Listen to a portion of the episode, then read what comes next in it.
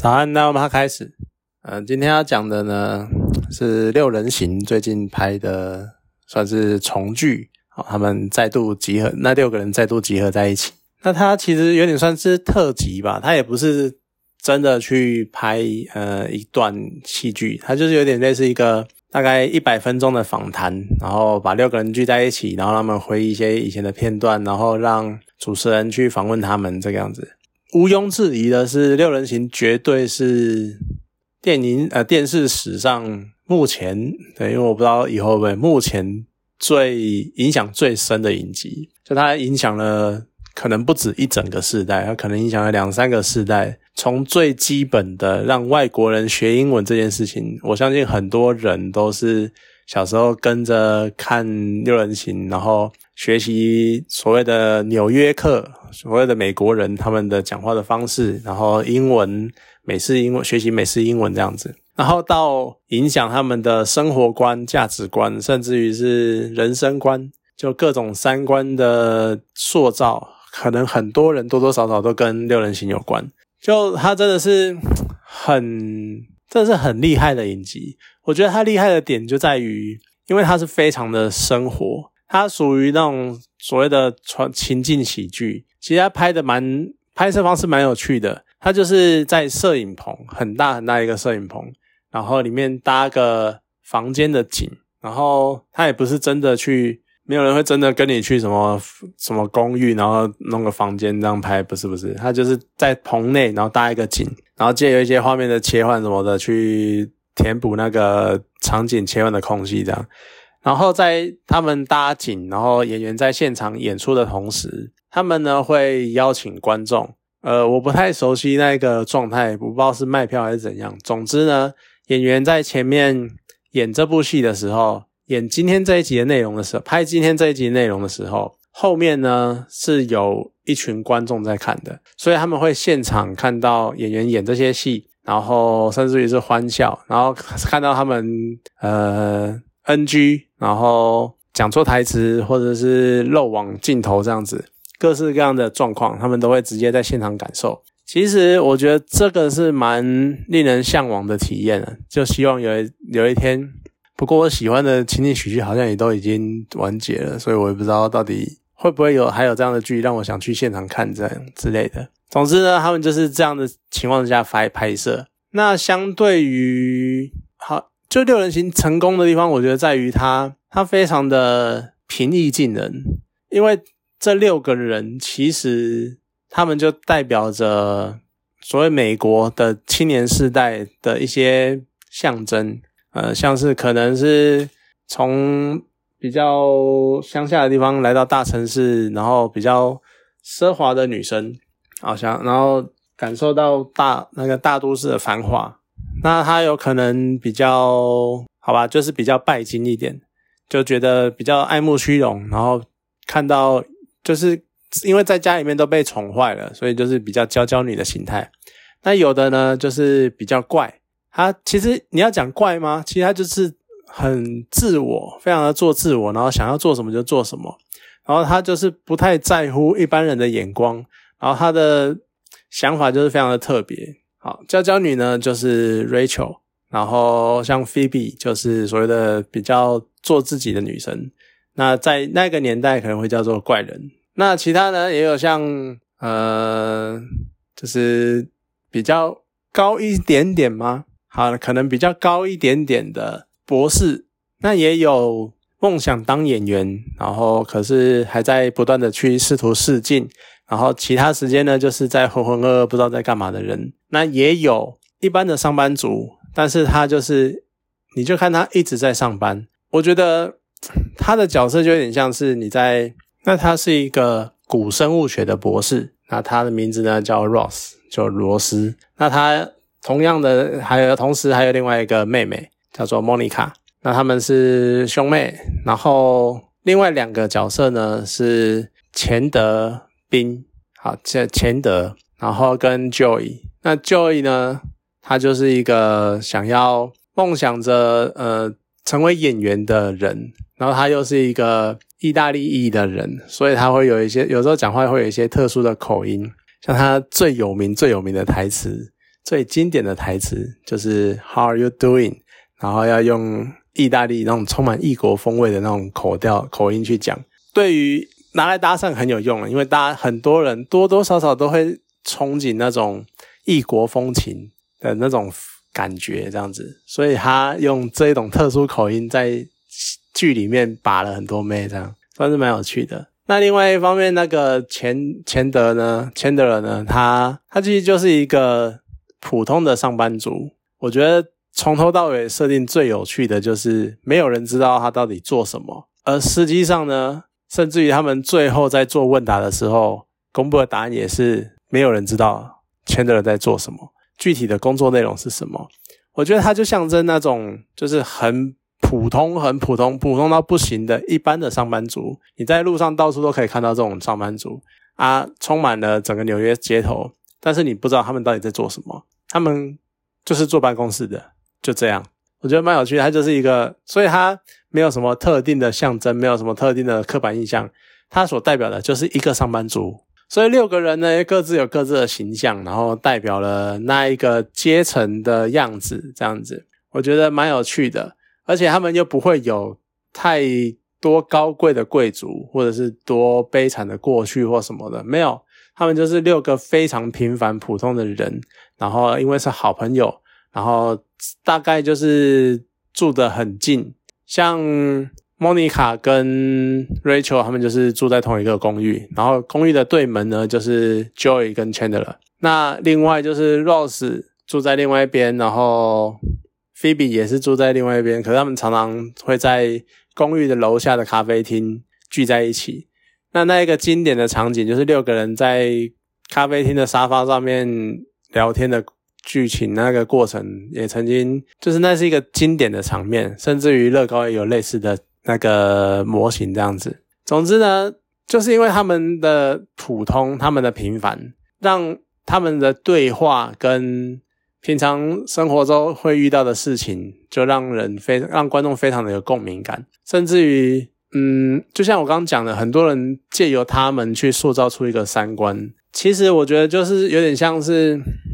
他们塑造了出一些好总，首先就是他们非常的纽约，非常的美国，那就是那个当代的普通人生活的样貌。然后他们彼此之间两两相间的那种互动，那种兄弟般的情谊啊，或者是情侣般吵架啊，或者是青梅竹马类似这样的情况，就那种人与人、人与人之间的连接，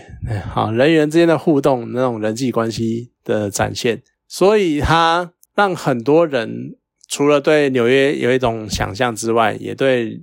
人生或者是在比较那种从在工作阶段到结婚前的那一种阶段，甚至于一些部分一些婚姻的那种阶段，有更深一层的了解，那也是一种写照这样子。所以他当时真的影响了非常多的人，那也是非常的经典，也有很多经典的画面跟经典的台词。像其实我觉得最有趣的一句是，Rose 跟 Rachel 曾经在戏里面有在一起，然后又分手，然后最后又复合。那在分手的时候呢，Rose 曾经有一次有点类似去酒吧跟人家搭讪之类的吧。总之呢，被 Rachel 发现了，然后非常生气的质疑他。就那 Rose 讲说，We were on We were on a break。其实这一句就是非常的很有趣，因为就是双关。因为分手就是 break，可是你要休息也是 take a break，就刚好一个字一句话，你可以解释成我们在我们分手了，或者是我们只是暂停休息一下而已。就所以对 Rose 来说，他可能是觉得我们是分手了。那在分手的这段期间里面，我跟其他女生有怎样的互动，不算在我们感情我们这段感情中。可是对 Rachel 来说，他就是觉得我们在休息啊，我们只是暂缓一下，所以我们还是情侣关系。结果你背叛我那种感觉，就这种话语的解释，我觉得这句真的是非常经典的台词。那当然，回到这个特辑，他找了詹姆斯·高登来拍来主持。那里面也讲出了很多回忆，很多经典的片段啊，甚至于去访谈他们两个，甚至于让人比较惊讶的是，瑞秋跟 Rose 他们两位演员在当时，Rose 是真的他们有情愫在，就是两个真的是有点暧昧的关系，可是也真的很刚好，就两个人彼此就是轮流的有另外一半，所以他们也没有真正的在一起，但是这份情愫。的这种这份感情，在拍戏的时候，其实，在戏剧里面的互动，算是有点真实的，甚至于演员自己都讲，他们把他们的那种情感去投射到剧中的角色，所以他们几乎可以说是真的在剧中谈恋爱的那种感觉。这算是蛮劲爆的消息吧，也算是蛮特别的。不，然后再加上还有一堆很多其他的电影场呃电电视剧场景，可是呢。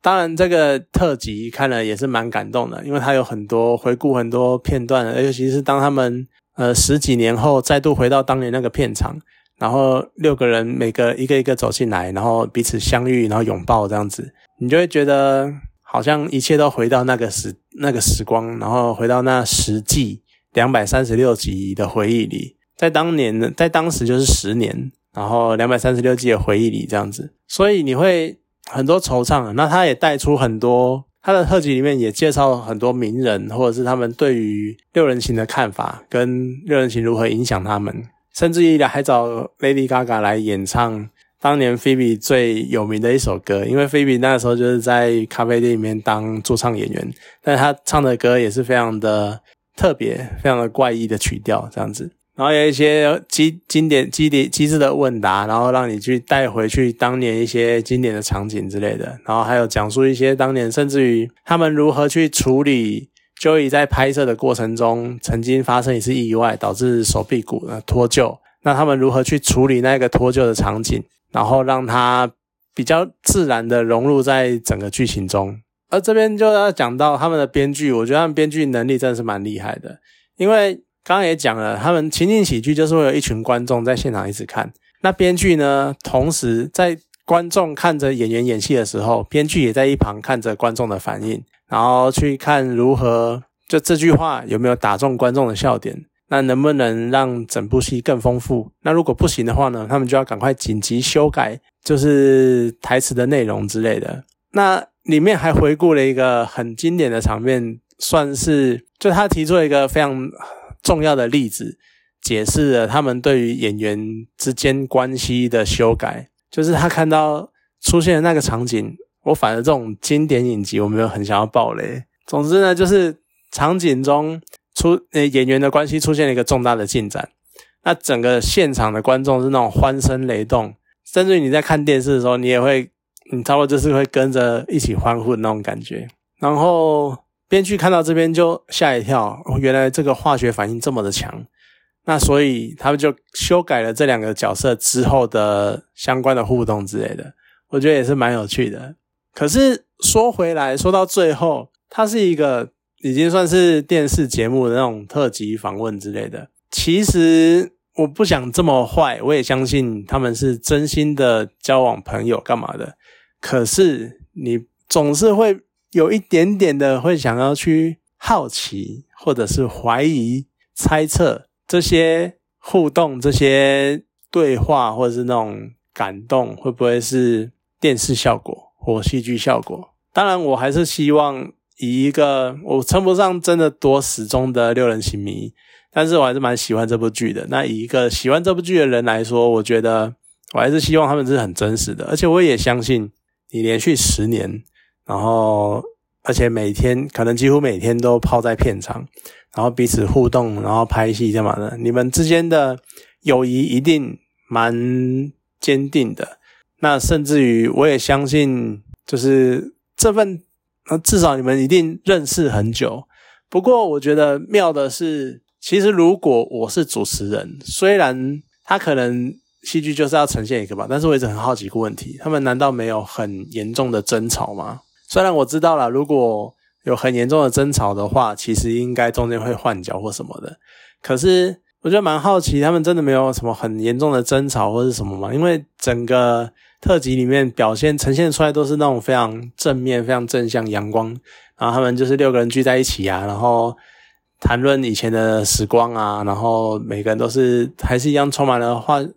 情愫啊，然后那种惆怅，当年的惆怅，当年没有在一起。Rose 跟瑞秋当年那种没有凑在一起的惆怅感啊，或者是当年的互动什么的，我觉得应该说我会多少有点太正向了，不过有可能我最近比较负面之类的吧。好了，总之呢，如果你还没有看过《六人行》，其实蛮推荐去找时间去复习一次。虽然说它的一些画面或者是一些甚至一些梗，可能已经跟现在不太一样，就已经有点太久过往了。毕竟是十几二十年、二十几年前的片，可是它那种人与人之间的互动跟那种关系。其实我觉得，不管到什么时候，就算到现在，也还是一样能够让人非常的感到共鸣吧。那看到他们六个人再度聚在一起，然后拍摄这一部这一次的电视影集，呃，这一次的电视节目也算是蛮令人感动的。不过我一个小小的意见就是，它有中间有一段经典服装走秀，我很好奇为什么没有那个火鸡装。呃，懂的人就知道我在讲什么。我真的蛮好奇为什么没有火鸡装的。好啦，总之有机会可以去找来看，那是蛮好看的。好，那今天这部影集加特辑就介绍到这边，好，谢谢大家。